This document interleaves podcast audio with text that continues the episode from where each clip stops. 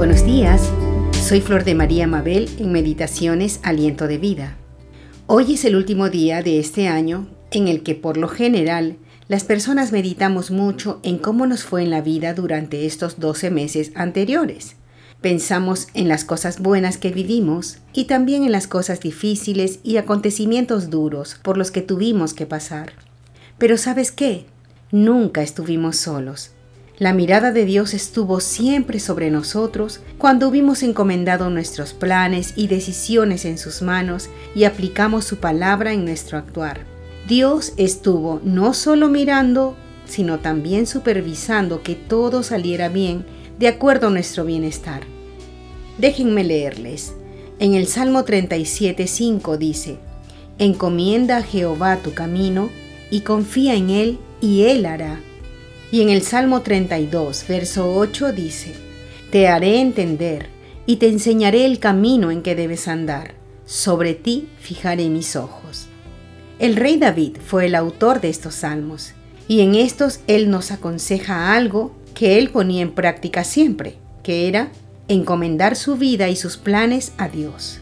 David no tomaba decisiones a la ligera, aun en los momentos más difíciles, como en tiempos de guerra, él consultaba a Dios, encomendaba sus caminos al Señor, sabía que Él nunca lo defraudaría, sabía que siempre buscaría su bien. Así que David estaba confiado y seguro. Por eso los salmos que escribió hablan sobre la grandeza de Dios, sobre su poder, sobre su misericordia. Y el Salmo 32, 8 habla sobre la respuesta de Dios a su petición, diciéndole, Te haré entender, te enseñaré el camino en que debes andar sobre ti fijaré mis ojos. Qué hermosa respuesta. El Señor nos asegura que nos hará entender, nos enseñará qué ruta debemos seguir para que no nos equivoquemos. Y hermanos, esa ruta es muy clara, es la ruta de su palabra. Si la seguimos y vivimos de acuerdo a ella, entonces nunca tropezaremos. Siempre tomaremos buenas decisiones que no nos harán avergonzar. Y es más, Dios nos dice, sobre ti fijaré mis ojos. Qué seguridad que nos dan estas palabras y el saber que los ojos de Dios, su mirada de amor estará siempre sobre nuestras vidas.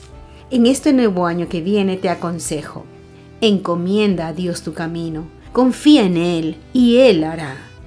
Que tengas un feliz y bendecido año nuevo y hasta otro día.